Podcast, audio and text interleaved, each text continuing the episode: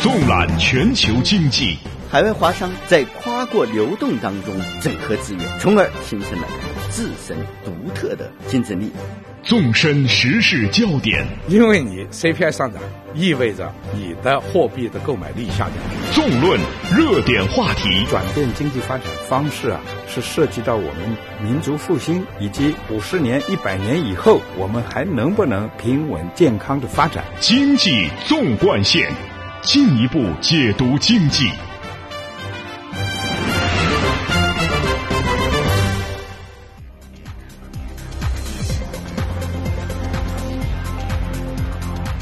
把握中国发展脉动，进一步解读经济。您好，听众朋友，欢迎收听这个时段的经济纵贯线节目，我是主持人张毅。您好，我是张雪。经济纵贯线今天继续为您送上权威的信息发布、专家的分析解读，还有中国社会消费最新动向的深入探讨。马上来听一下今天节目的主要内容。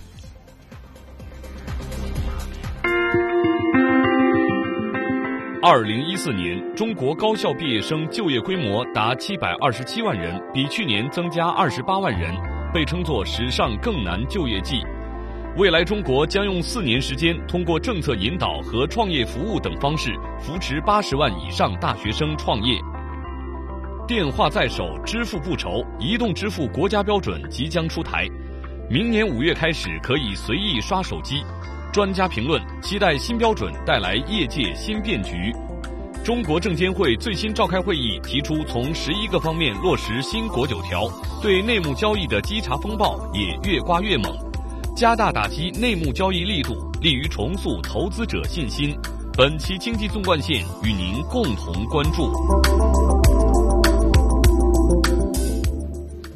听众朋友，今天经济纵贯线的上半时段，我们要来关注二零一四中国史上更难就业季，以及中国有关政府部门出台的扶持大学生就业和创业的政策。嗯，现在大学生毕业找工作其实挺不容易的哈。那么嗯对于面临毕业的高校毕业生而来说呢，能在毕业之前找到一份自己称心如意的工作，应该说是非常幸福的一件事儿了。嗯那为什么说今年找工作比较困难呢？那是因为在去年六百九十九万高校毕业生创造了一个当时最称为是史上最难就业季之后啊，今年中国一共有七百二十七万的大学毕业生，比去年呀还要多了将近三十万。所以今年的毕业季呢，也被称为说是史上更难的一个就业季了。是啊，最近一段时间啊，中国政府的有关部门也是频频出招，促进大学生就业和创业。比如四月底的时候啊，中国国务院总理李克强主持召开了国务院的常务会议，明确了要把高校毕业生就业放在今年就业工作的突出位置，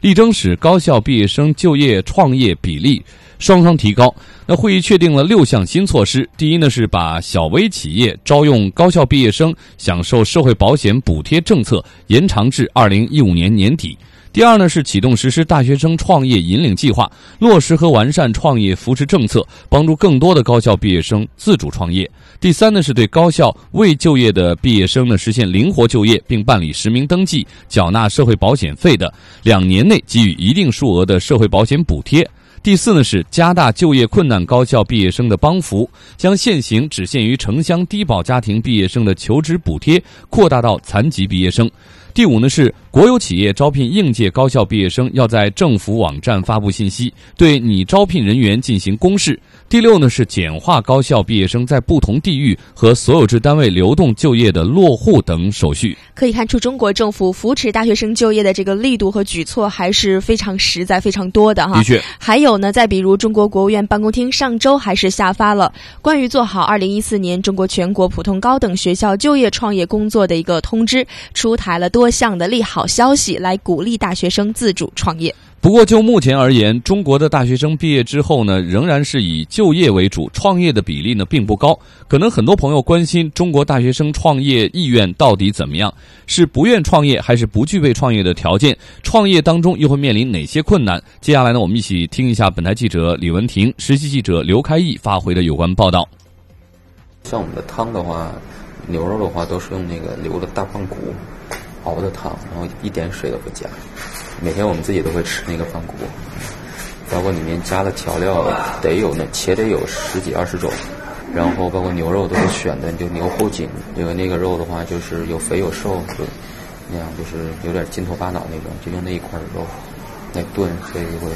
可能会比较好吃吧。今年二十四岁的张天一对如何做出一碗正宗的常德牛肉米粉如数家珍。他的伏牛堂牛肉粉店今年四月才开业，却火爆到甚至需要电话预约才能享用到每天限量供应的一百二十碗常德牛肉米粉，每天的销售额超过万元。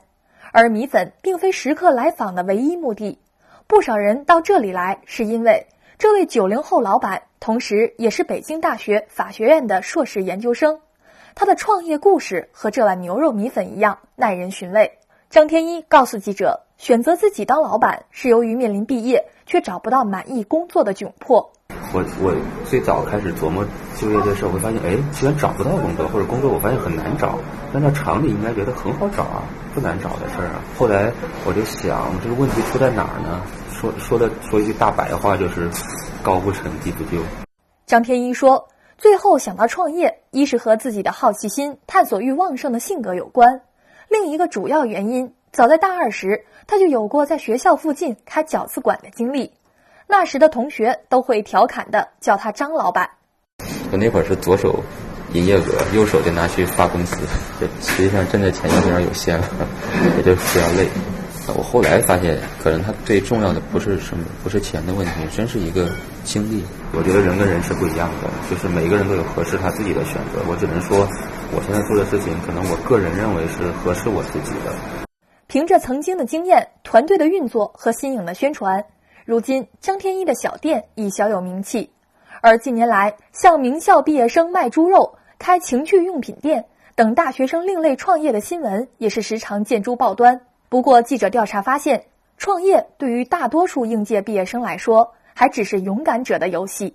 哦，我没有创业这个想法，因为嗯，没有经验，没有资金，呃，也没有渠道的情况下，呃，我觉得选择去创业就是选择整个人职场来说，职职业生涯来说，那就是自自杀，就还没有站站稳脚跟，你想跑了。呃，尤其是我们本科生毕业创业的话，非常不现实。我觉得。呃，如果就是想创业的话，呃，我们还是需要就是打累积了一定的资金、人脉，还有各方面的知识吧。我不是没有这个想法，我是觉得我在做出这个决定的时候，应该是在五年以后。数据显示，我国大学生的自主创业率不到百分之二，而发达国家大学生创业的比例一般占到百分之二十至百分之三十。彭光荣是中国传媒大学的往届毕业生，在自主创业的六年里，他涉足的领域从在线教育、影视投资，再到 APP 的研发。彭光荣说：“大学生创业看起来很美，做起来却不容易。就是我觉得你创业的时候，你首先有一个想法，首先你带着一点，就是我一定会死。所以呢，你要想着怎么去活下去。首先，活下去非常重要。你一开始绝对不可能做的多大多大，你活下来这才是第一步。所以呢，想着怎么老老实实的活下来，稳定你的客户，稳定你的资源，稳定你的产品。呃，这是第一点，带着这种思维。二零一四年，我国的高校毕业生多达七百二十七万。针对更加严峻的就业形势，我国有关部门也陆续出台了大学生创业引领计划等扶持创业措施。对高校毕业生创办的小型微型企业减半征收企业所得税，月销售额不超过两万元的企业暂免征收增值税和营业税。在电子商务网络平台开办网店的高校毕业生可享受小额担保贷款和贴息政策等。不过，著名教育学者熊丙奇指出，要想从根本上提高大学生自主创业率和成活率，不能仅靠政策鼓励。还需要在教育体制上有更长远的规划。原因在于，就是我们只在大学毕业生就业这个环节，呃，去鼓励学生创业，出台什么优惠措施。但实际上，创业是一个需要长期准备的一件事，需要学生准备创业的能力，有创业的意识。但现在我国的这种教育其实并没有培养起学生的创业的能力和创业的素养。记者李文婷，实习记者刘开义，北京报道。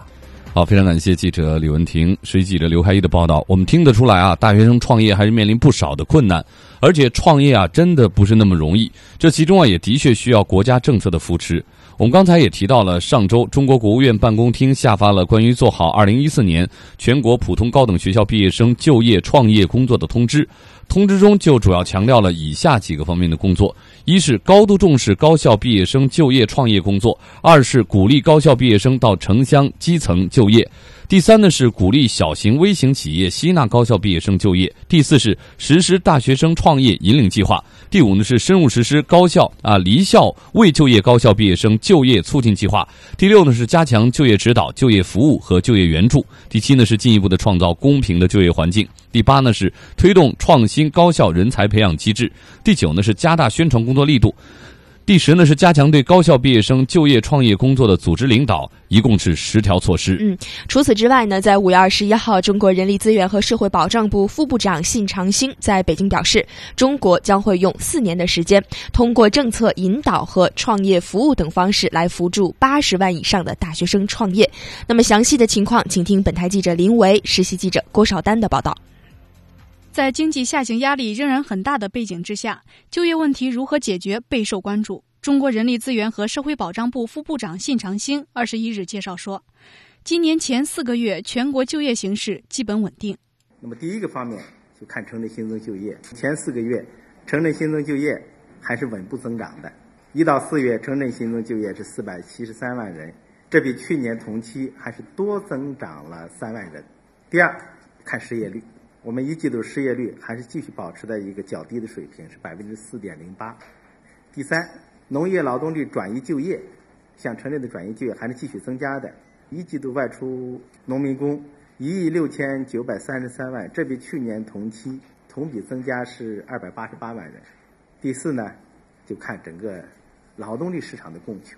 我们有一个常规的监测，就是定期对一百个城市公共就业服务机构的。这种供求数、供求人倍率进行统计，一季度求人倍率是一点一一，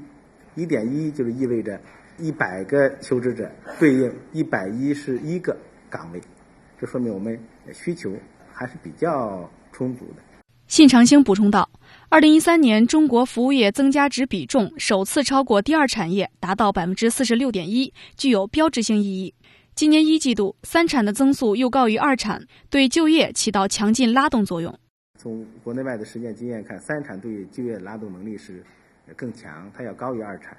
我们有个统计，零八年到二零一二年期间，我们三产每增长一个点，平均带动就业是七十万人。呃，同期二产呢，增长一个点带动是六十一万人。而且我看，从今后一个发展趋势看，服务业的发展，这个加快发展。还将持续，因为服务业的发展，它是居民收入达到一定水平，也包括工业化、城镇化达到这个一定阶段以后，它是必然的一个结果。所以，今后服务业的发展会继续加快，而且会继续带动更多的就业。另一方面，大学生就业问题一直广受关注。据统计，二零一四年高校毕业生就业规模达到七百二十七万人，比去年增加二十八万人。信长兴透露，政府部门近期有望出台多项利好消息，鼓励大学生自主创业。一般的讲，创业两类，一类呢叫生存型的，一类呢属于这种成长型的。真正最有能力、最有潜在的潜质，创造这种成长型机会的呃企业的这个，还是大学生以及这个知识群体。但是呢，我们目前的高校毕业生创业比例跟国外相比呢，确实比较低。呃，应该说差距本身就意味着潜力。今年四月三十号，国务院常务会议专门确定要实施新一轮的创业引领计划。基本的考虑就是在用四年时间，也就二零一四年到二零一七年，通过各项政策扶持和创业的服务，扶持八十万以上的大学生实现创业。近日，网上一则北大硕士生毕业开店卖米粉的消息引起了广泛关注。对此，信长新指出，创业没有高下之分，外国也有相当成功的例子。大学生创业既要提高成功率，也要做好失败的心理准备。劳动没有高下之分，我因为创业也没有高下之分。我老开玩笑，我说，美国人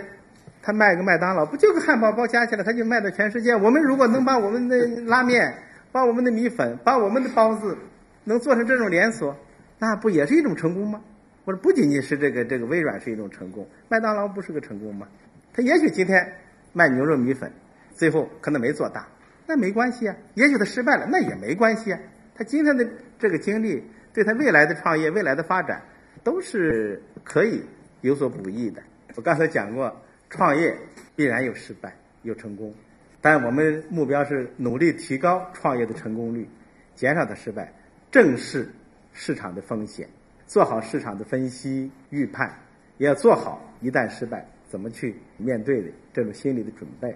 记者林维、郭少丹，北京报道。经济纵贯线，进一步解读经济。你好，听众朋友，欢迎您继续收听这个时段由张雪和张毅共同为您主持的《经济纵贯线》。我们今天节目上半时段关注的是中国史上更难就业季和中国政府出台的相关鼓励政策。有关这一话题呢，接下来我们来连线复旦大学经济学院副院长孙立坚，来听一听他的观点。孙院长您好。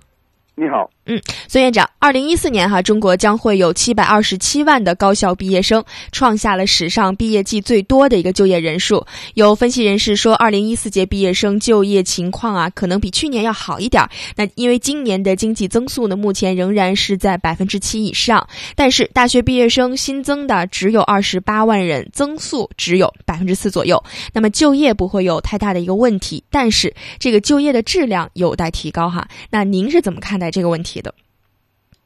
嗯，呃，对这个问题呢，我觉得有两方面我自己的一个感悟。呃，一个呢，就是我们今天确实像您所说的，呃，就是一个大环境的这个经济背景，呃，包括啊以前那个大家比较热衷的外资企业啊、金融行业啊，那么现在这个业绩啊这个下滑，导致了他们这种啊这个招工的意愿不是很强烈。那么这个呢，也会给我们大学生啊，这个在自己的啊喜欢的这个就业岗位上面寻找这个发展的平台呢，带来的困难。那么另外一点呢，我们要特别注意的是一个结构性的问题，也就是说，我们今天很多呃这个用工单位啊，他非常需要人。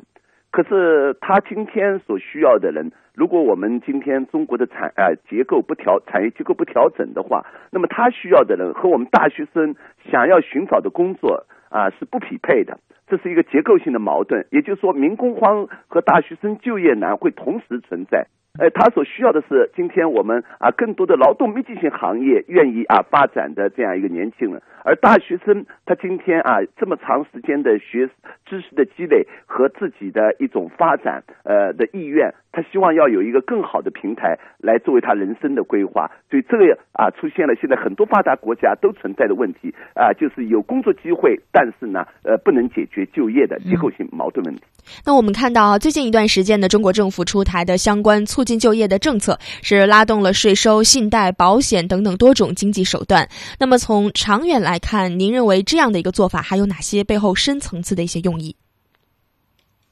嗯，我想更深的用意是在于，呃，今天中国呃作为世界经济的第二大国，那么我们全把中国的这样一个发展的增长模式。押宝在我们今天的这劳动密集型的行业，那么这个确实带来了资源的问题、环境的问题和我们今天啊中国的这样一个全球化红利由中国单家来分享的这样一个阻碍问题，所以我们更需要啊这个。有新的发展的思路，比如说啊，这个大学生啊有很好的知识积累和这个创造这样一个未来的这种强烈的这种呃敢闯敢干的这种意愿，那么能不能给他们更多的机会？呃，让我们中国能够在他们的创业当中和新思路当中啊出现这样一个转型升级，来带动今天中国传统行业啊这个转身的空间越来越小的啊这样一个问题。所以这一点呢，我觉得。是非常啊重要的意义。那么另外一点呢，我们也要看到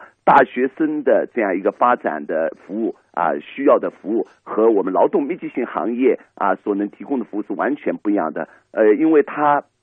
更多的是一种小微企业的啊形态和新型企业的形态出现。所以我们的金融怎么样来对这些没有抵押能力、没有啊这个历史的信用记录的这样的企业来扶持它？那么这个呢，呃，需要啊提高它的这样一个服务的意愿之外，还更重要的是怎么样能够通过金融的服务的啊这个工具来把风险分散掉。这个是我们今后需要考虑的。嗯，孙院长哈，那我们接下来再看一组数据。呃，五月二十一号，中国人力资源和社会保障部副部长信长新在北京说呢，中国将会用四年的时间来扶持八十万以上大学生来创业。那目前呢，中国大学毕业生创业的比例并不是太高。那调查显示，去年中国普通高校毕业生是六百九十九万，只有百分之一的毕业生开始或者准备创业。其中呢，重点本科高校生是极少选择。自主创业的占比只有百分之零点一，普通本科的高校毕业生自主创业的比例呢只有百分之零点三。那您觉得这么低的一个数字背后的原因是什么？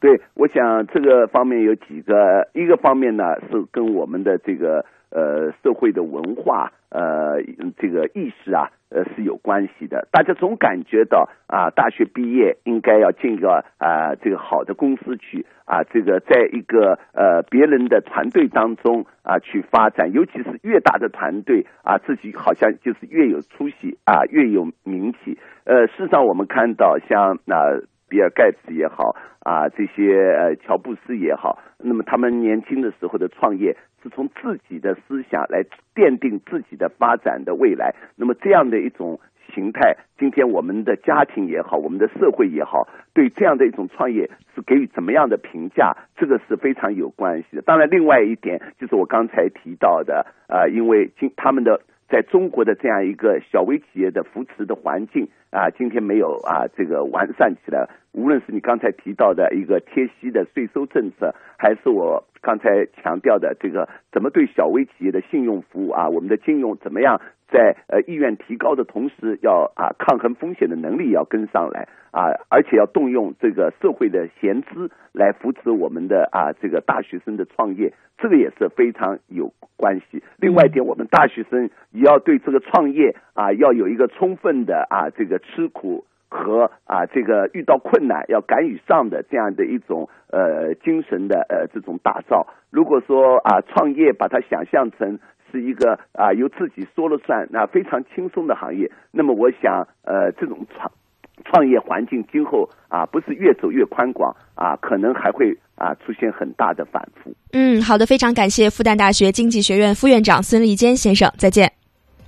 好，听众朋友，欢迎您继续关注经济纵贯线。那我们今天的话题啊，是中国大学生的就业和创业。其实今年除了是史上最难就业季之外啊，很多媒体今天还关注了另外一条新闻，那就是二零一四年中国有超过三十万的留学人员归国，刷新了最高纪录，被称为史上最大海归潮。嗯，没错，我们也知道，在过去很长的一段时间哈，各类海外求学的归国人员，也就是大家经常说的这个海归，是很多人心目当中的骄子哈。但是呢，现在中国的海归越来越多了，尤其像北北上广这些大城市，真的是不缺。而且加上现在中国经济在缓慢的减速，不少企业都大幅度缩减了招聘的人数。那么近一两年，在中国的就业市场上，这些海归也变得不再那么抢手了。也有人调侃说啊，现在不少海海归啊，变成了海带，在下待业了。嗯，的确。那么，根据中国教育部留学服务中心提供的数据显示，从二零零七年开始，中国各类归国留学人员从四点四四万人逐年递增，到目前的这个三十万。其实呢，海归不抢手啊，只是数量上的原因。也有很多用人单位反映啊，不断增多的海归应聘者期待过高，并且呢不接地气儿，也成为了一个主要的原因。那比如上海一家金融公司的人力资源经理张卓雅呢，就表示，海归们出国耗费了很多的财力和心血，整体上呢会有点眼高手低的问题。另外呢，就是长期在国外呢，对于国内市场不太了解，心态上呢可能会比较浮一点。嗯，的确哈，现在这样的洋文凭现在不等于是一个金字招牌了，而且面对日益激烈的一个就业的竞争压力，喝过洋墨水的海归光环不再有了。他们不仅要面对中国僧多粥少的这样一个现实，而且还得化解毕业时间不同和文化断层的一个窘境。那么，面对海归就业遇冷，有关专家指出，政府要不断搭建一些创新的政策和平台，规范学历认证制度，为留学人员搭建就业服务的平台。好，听众朋友，对于我们的节目和我们节目中所涉及的话题啊，您有什么建议和想法，都欢迎和我们互动。您可以发送邮件到 china at ci dot com 到 cn，或者拨打语音留言电话八六一零六八八九二零三六。同时呢，您也可以登录到华语广播网三个 w 点 chinese radio 点 cn，在线收听我们的节目，并且在网页下方的网友留言处给我们留言。经济纵贯线，期待您的参与。好的，稍事休息一下，我们待会儿见。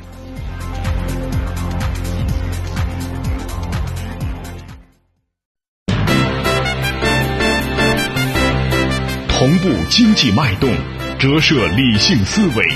相对的观点，绝对的品质。经济纵贯线，进一步解读经济。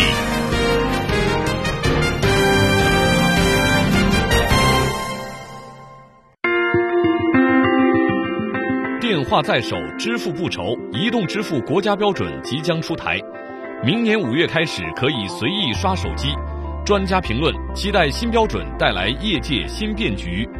中国证监会最新召开会议，提出从十一个方面落实新国九条，对内幕交易的稽查风暴也越刮越猛，加大打击内幕交易力度，利于重塑投资者信心。本期经济纵贯线与您共同关注。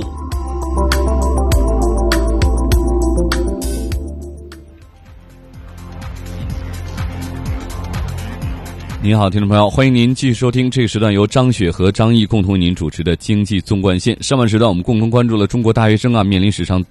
更难就业季这样一个话题，中国政府出台了一系列措施，鼓励大学生就业和创业。嗯、那么关于这个话题，我们欢迎您啊随时跟我们互动，因为我们今后的节目中啊也会不断的进行跟踪和报道。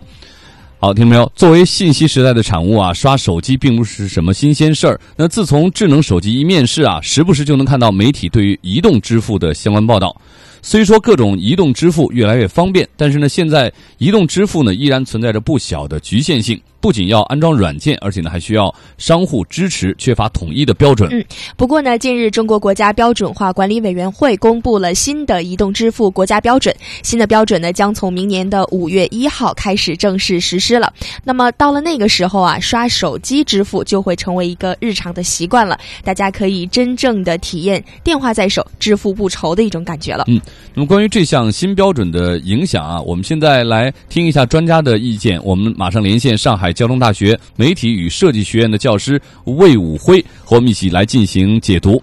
啊，您好，魏武辉先生。哎，你好。嗯，从技术上来讲啊，即使即将实施的这个移动支付国家标准采用的是这个 NFC，那也就是近距离无线通讯技术。具体的标准啊，更多的采用的是中国银联主导制定的标准。那除了银联之外啊，中国移动也曾经主导过另外的一套标准。那为什么国标最终采用了银联提出的这个十三点五六兆赫兹的这个标准呢？魏先生，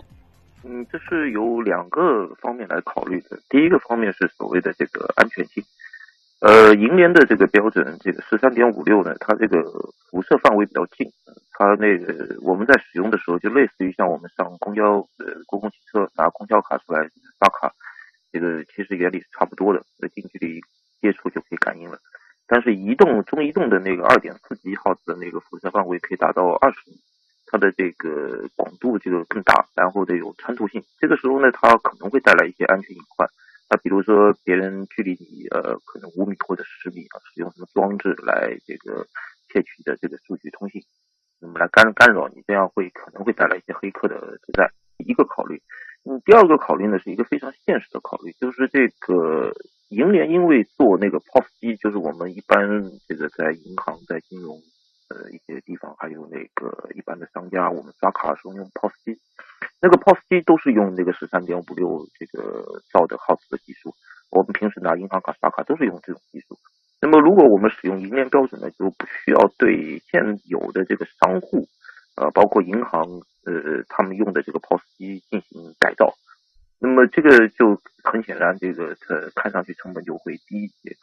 但是它的缺陷是在于说，这个呃如果使用一面的标准，用户端就要换手机，就普通消费者要换手机。那么中移动的标准呢是用户端是不用换手机的，只需要换一张 SIM 卡就可以。那么两者相权呢，可能呃有关方面觉得让商家去换 POS 机这个可能障碍更大一些。用户换手机，我们这两年每年换一台智能手机的人也呃也不算少。所以可能用户端这块障碍会少一点，最终使用了这个银银联的标准。嗯，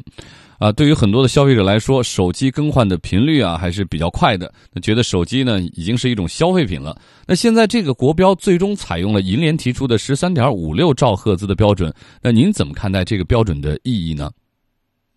呃，这样的话呢，它呃，因为呃，主要是给那个相关产业呃，这个有了一个标准可以循嘛，那我们就可以这个投入进行开发了。其实这个移动支付标准也争了很多年了，中移动为代表运营商和以银联为代表的这个银行，两者互相之间争夺这个标准，这个给相关产业进行这个投入研发并且制造，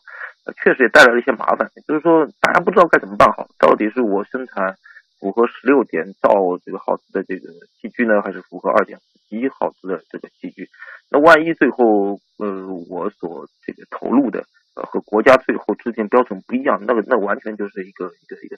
呃亏了大本的买卖。所以现在这个算是一锤定音啊，就是说用十三点五六兆这个耗资，相关的呃无论是做手机的还是做芯片的啊，包括商户啊，他也明白了我不用再更换 POS 机，这个对于整个产业的推进啊是有是有好处的。嗯，那么这个移动标准出台之后啊，相关的硬件接下来呢也会升级。符合国标的手机啊，可能随便到哪儿呢都能够进行支付，而且呢不用专门安装软件。那这对于传统的现金和信用卡支付啊，肯定会造成一定的冲击。新标准将如何改变我们日常的支付方式呢？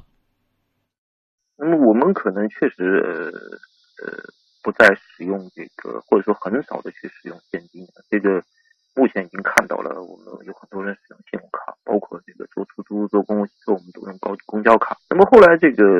手机支付啊，这个里面又出现了一股新的势力，就是这个所谓的微信支付啊，或者是这个呃支付宝支付，我们把一般把它称为叫第三方支付。那么前一阵子关于打车软件滴滴和打的那个那个快递互相之间争夺的也很厉害，双方这个砸钱来吸引用户啊，只要你。用我的这个支付通道，我就可以给你贴十块钱次数费。对这样的一种争夺方式呢，确实使得很多用户呃这个装上了这样的支付软件，并且至少走了一遍这样的支付流程。那么我把这个称为软支付，就是说你的手机是不需要做变化的，你的芯芯片这个 SIM 卡也不要做变化，只是说装一个软件。这个确实给很多人带来了一定意义上的习惯。那么现在这个移动标准这个支付标准确立了以后，呃，那我们可能要换手机了，那我就把它称为叫硬支付啊，就比较硬的东西，你也不需要装装装什么软件。那么用户是不是呃就从此就告别这个，或者说大规模的从这个软支付上面啊迁迁移到硬支付上面？这个事情还不好说，不好说。这个因为有时候习惯的养成啊，哪怕就是。多一道手续，但是我已经习惯了，这个事情就就很难去去去去推进。现在这个微信和这个阿里巴巴，就是腾讯和阿里，在这上面他们也是有一种志在必得的这种心态吧。就是说，现在出租车这个虽然不用再贴十块钱了，但是你去很多地方吃饭付饭钱啊，比如说这个海底捞啊，有个非常有名的火锅店，用那个微信支付，你就可以少付十块钱。那现在海底捞有一个数据啊，上次在那个微信公开课，海底捞官方的人自己讲的，他说他有百分之十七的这个交易，最后成交易是由微信支付完成的，可以想见这一块的这个比例有多大。当时我听了我也蛮震惊的，这个很多人他掏出手机用微信来来来付这个饭钱。嗯，呃，从软支付到硬支付，到底会不会改变我们的生活？竞争的格局会不会因此而改变？我们还需要观察。但是，移动支付的国家标准很有可能催生一些新的行业，这是很多人看好的。那么，魏魏先生，您觉得呢？对对对，这个一个是芯片，因为这个呃手机嘛，这个带动了很多相关的芯片行业，包括手机行业。呃，手机行业呃，因为由于这个标准没有制定。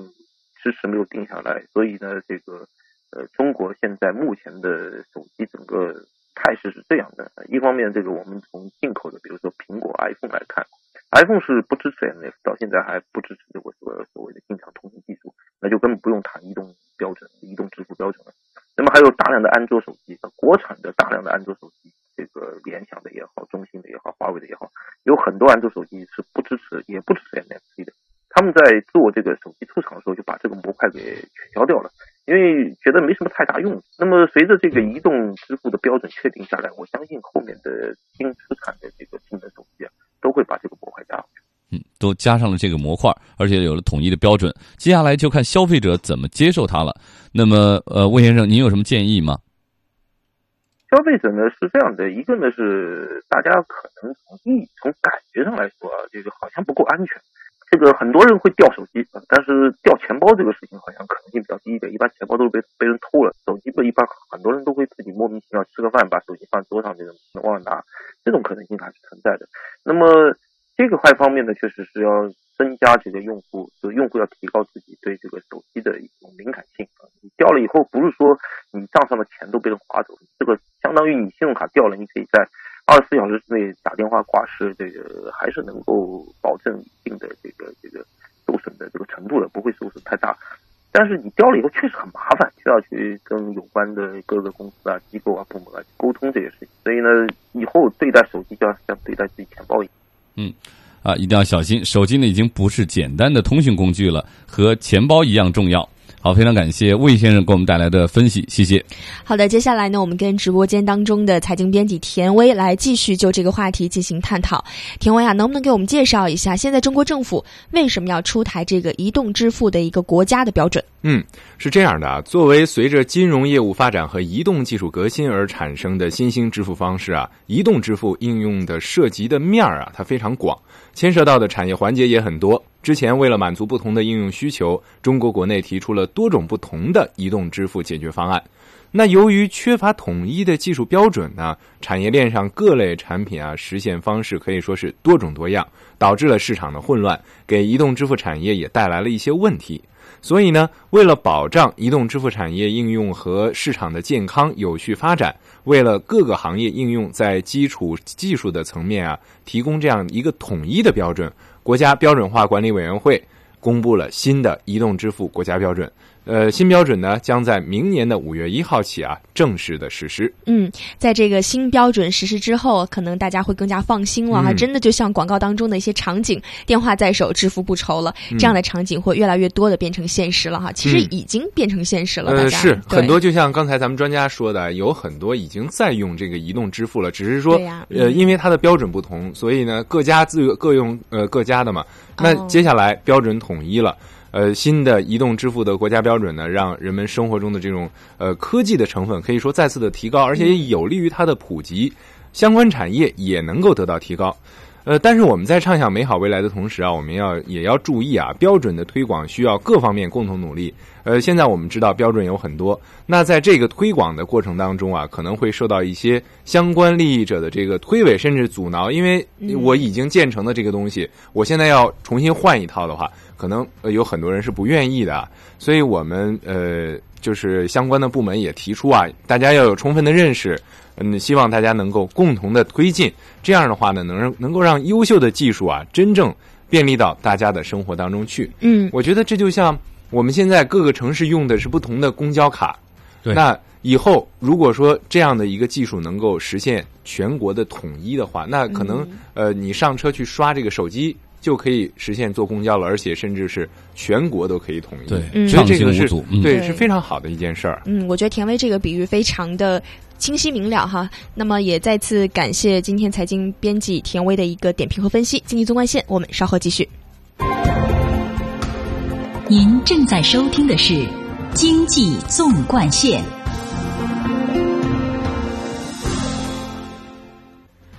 好，听众朋友，欢迎您继续关注这个时段由张雪和张毅为您主持的经济纵贯线。刚才我们关注了啊，移动支付，中国即将出台国家标准啊，呃，会更加方便我们的生活。接下来我们将关注中国的这个证券的行业。近日呢，中国证券的监管部门对内幕交易全线开火，被查处的证券违法案件呢，已经遍布了公募基金、私募基金、保险资。产管理、上市公司大股东、券商资管、券商保贷、大户游资等等啊，各个市场主体涉案公司的规模和人员的名气啊，也是越来越大。嗯，对此呢，专家认为这充分体现了中国监管部门对于打击内幕交易的一个高度的重视。那么，打击内幕交易行为是中国股市走向健康发展的一个必由之路。关于这个话题啊，我们先请财经编辑田威介绍一下详细的背景。嗯，好的。呃，众所周知啊，内幕交易是一种窃取行为，行为人所窃取的是内幕消息，实质是侵占大多数投资者的获利的机会。嗯、相关行为呢，是严重违背了资本市场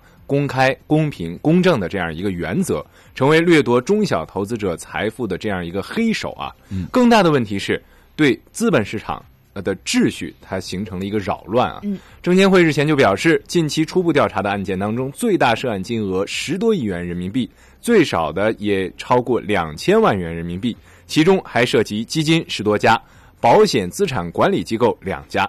这反映出利用没有公开信息内幕交易的行为啊，在资产管理行业当中仍然是非常突出的问题。下一步，证监会将会完善相关制度要求，加强对公司的日常监督检查，坚决遏制资产管理行业人员啊利用没有公开的信息交易股票行为的发生。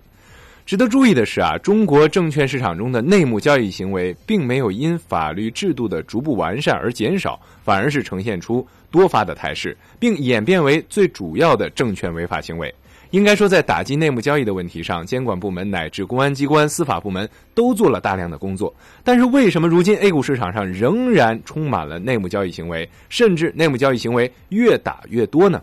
究其原因啊，除了内幕交易非法获利巨大、获利速度快之外，还有非常重要的一点，就是对内幕交易追责力度不够。比如说，被定义为情节特别严重的兄弟科技、三变科技、保利沥青等内幕交易案的相关人员，最后均被判了缓刑。在从轻量刑并适用缓刑案例接连出现之后啊，业内人士就担忧，由于违法成本低，难以起到打击威慑犯罪的作用，难以遏制当前。居高不下的犯罪，呃，证券违法犯罪行为，并不利于建立和维护证券市场的三公原则。嗯，好的，感谢田威。那么我们接下来呢，邀请专家，中国申银万国证券研究所首席分析师桂浩明对此进行解读和分析。桂先生您好。嗯，您好。嗯。嗯，郭先生，那这一次中国证监会召开的会议呢，从十一个方面来落实新的国九条，对内幕交易的稽查力度也是不断的加大哈。那么现在投资者最关心的是，中国证监会加大监管力度，到底能不能彻底打击这个内幕交易的一个嚣张的气焰呢？您怎么看？我觉得应该这样说，首先呢，证监会现在加大打击内幕交易的力度啊，这个把排查的范围呢进一步往前延伸啊，这是完全必要的。中国资本市场低迷，其中有很多原因，但是这内幕交易盛行啊，这个侵犯了中小股东利益、普通股东利益这种情况确实发生啊。最近不断暴露出来的机构老鼠仓啊，极大的损害了中国资本市场的信誉，也挫伤了投资者决心，所以这样做是必要的。而且我们认为，随着这种业务这种打击的推进啊，造成一种对违规的一个高压态势，这也有利于资本市场的健康平稳发展，重塑投资者。当然，仅仅靠一种打击啊，这个能否完全扭转局面？我觉得还是这不能简单的划等号。就是像我们严格的各种制度，但是不可能完全堵截犯罪。但是我想至少可以就解决两个问题：一个就犯就是违规或者违法行为的普遍化。因为现在看到秋收老鼠上分布在各大基金公司当中都会有，很多上市公司也涉属其中。那么这种局面普遍化局面能够得到这个气焰能够得到消除。第二呢，我想要打形成一个强烈的明显的氛围，也就任何人你做违规，就存在一个要可能会支付巨大犯罪成本的这种可能性，造成一个不敢去违规或者不愿去违规的这样一种态势，这样一种社会氛围。在这种情况下，即便在客观上还存在违规，他有些人可能还会有侥幸心理，但是即便有侥幸，他也不敢去这样去做。那我想能够达到这样效果，就能够大幅度的降低个内幕交易。嗯，您刚刚也提到了老鼠仓的事儿哈，我们就来谈谈这个老鼠仓。最近呢，很尴尬的一个关于这个的消息，就是你加入了老鼠仓之后啊，没想到没赚钱，最后罚款的金额比老鼠仓的这个金额还要多。这确实呢，也是让大家看到了，你干坏事儿肯定是没有好下场的。但是为什么这么多年这个老鼠仓，刚刚您也提到了，在中国的量还是非常大的，而且还是屡禁不止哈？您觉得现在要建立中国市场的一个信心，关键的到底是什么？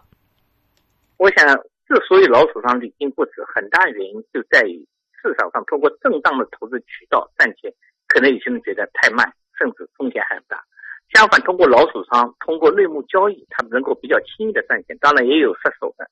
在这种情况下，就使得部分资金他会去寻找以老鼠仓为模式的这种盈利价格架构。那么一些业内人士也利用了自己具有的某种信息或者渠道上的优势来建老鼠仓。所以这种格局，我觉得既有市场这个市场整体环境所因素，当然也有我们制度本身不够严格、不够严谨，或者说我们的查处还不够严密这样一个因素。所以要打击老鼠仓，我觉得首先我们创造一种这个理性投资的氛围，但同时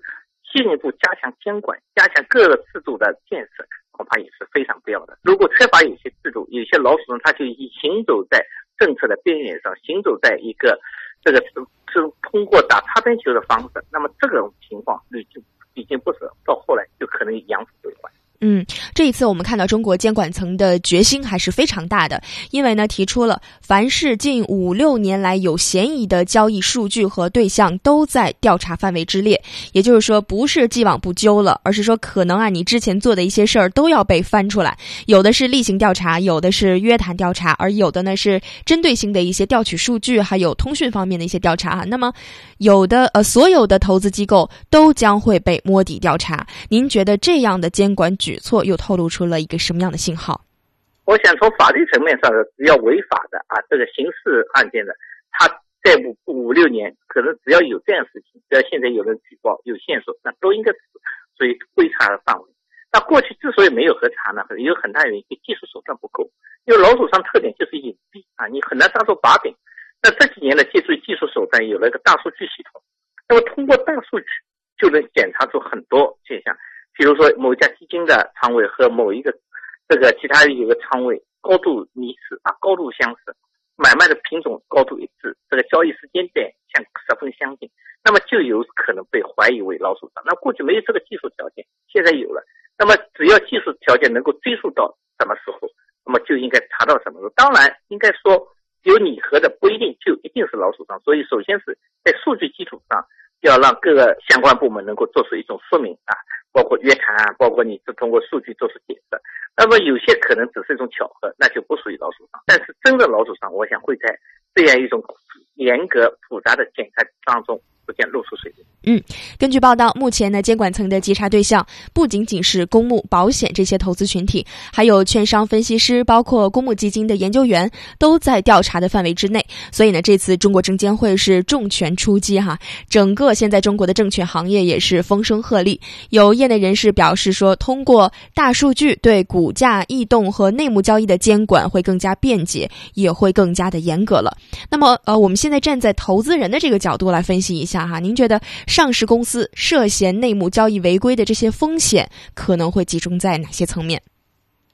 我想，一个呢，集中在公司收购兼并上。那么，他如果收购某一些项目啊，那有可能引起股价的巨大波动。第二呢，在公司的发布信息要新疆进行高分配啊，每年年初还要宣布实送时啊，甚至是高分配的账，这种往往容易引起股价巨大波动。那么还有呢，就是引发，就是发生在公司对外大投资啊。如果某项投资能够产生巨大的收益或者有这么想象，所以凡是公司呢一些重大的决策，如果能够对它的经营业绩产生重大影响的，那都属于一种内幕信息。那么客观上现在很多内幕信息它没有得到严格的保密，我们往往看到这个公司今天飙升啊，第二天宣布要实送了。那么为什么？这实际上就是这个内部信息没有能够得到有效保护的问题。那么在这个当中，通过大数据啊，我查。这个人为什么在这个时候突然会买进这个股票？他和我其他之间有没有信息联系或者其他的？通过这种合理这种排查来逐渐锁定那些做老鼠仓的，我觉得技术上一种条件。反过来，这也就提醒上市公司，你对内部信息的掌控一定要高度重视，否则卷入其中，这也是极大的伤害。嗯，那这次实际上啊，整个资本市场的机构主体都是被席卷其中了。所以呢，由机构角度来说呢，他们觉得在监管高压风暴下，过往这种机构惯用的一些盈利模式也会被彻底的打破。但是呢，按照以往的这些操作模式啊，机构的优势它就是掌握渠道的信息，那么在利用这个信息优势和专业技能来赚钱。那您觉得现在他们这个惯用的模式被打破了之后，未来呃，中国这些机构啊，还有什么样赚钱的盈利的一个途径？机构过去确实存在着利用一些内幕信息赚钱，但是呢，客观上来说，这个内幕信息的使用，它如果在整个机构，它可能在一些老鼠仓当中使用，但是对整个机构的盈利影响实际上还是偏小，因为在一个消息不明朗情况，大大企业机构的一个大规模建仓，恐怕也存在较大风险。所以，我觉得打击老鼠仓并不影响机构的正常操作。它的盈利模式和理性的盈利模式，应该是建立在对信、对公开信息的充分的掌控，对信息背景的充分了解，以及自身的严格的风险、推理以及研究的基础上。在这种情况，机构最大优势就是有研究能力，它有投资能力，而不而不应该是把这种能力简单化为大听小道消息。我想，当我们机构都走正道的时候，老鼠仓的问题就能够得到解决。嗯，好的，非常感谢申银万国证券研究所首席分析师桂浩明先生的分析和评论。再见。嗯，那么通过刚才专家的分析啊，我们再来反观一下发达国家的这个配套制度啊，那可以说相对成熟和完善的这个发达国家的这个证券市场啊，其中对内幕交易的行为啊划分比较细一些，查处的力度呢会更加的严厉。那以美国为例啊，美国国内对内幕交易的处罚呢是非常严苛的，无需考虑内幕交易者是否有利润所得。一概予以处罚，这个罚款处罚，自然人的可处罚金额啊，最高可以到一百万美元；法人呢，则可以被处以高达二百五十万美元的行政罚款，最多呢可以监禁二十五年。对内幕交易的起诉时间啊，可以延长至非法行为发现的两年内，或者是非法行为实施后的五年内。嗯，好的。对于我们的节目，您有任何的建议和想法，都可以发送邮件到 china at ci dot com 到 cn，或者登录华语广播网与我们互动。经济纵贯线，期待您的参与。好，朋友们，下次节目我们再会，再见。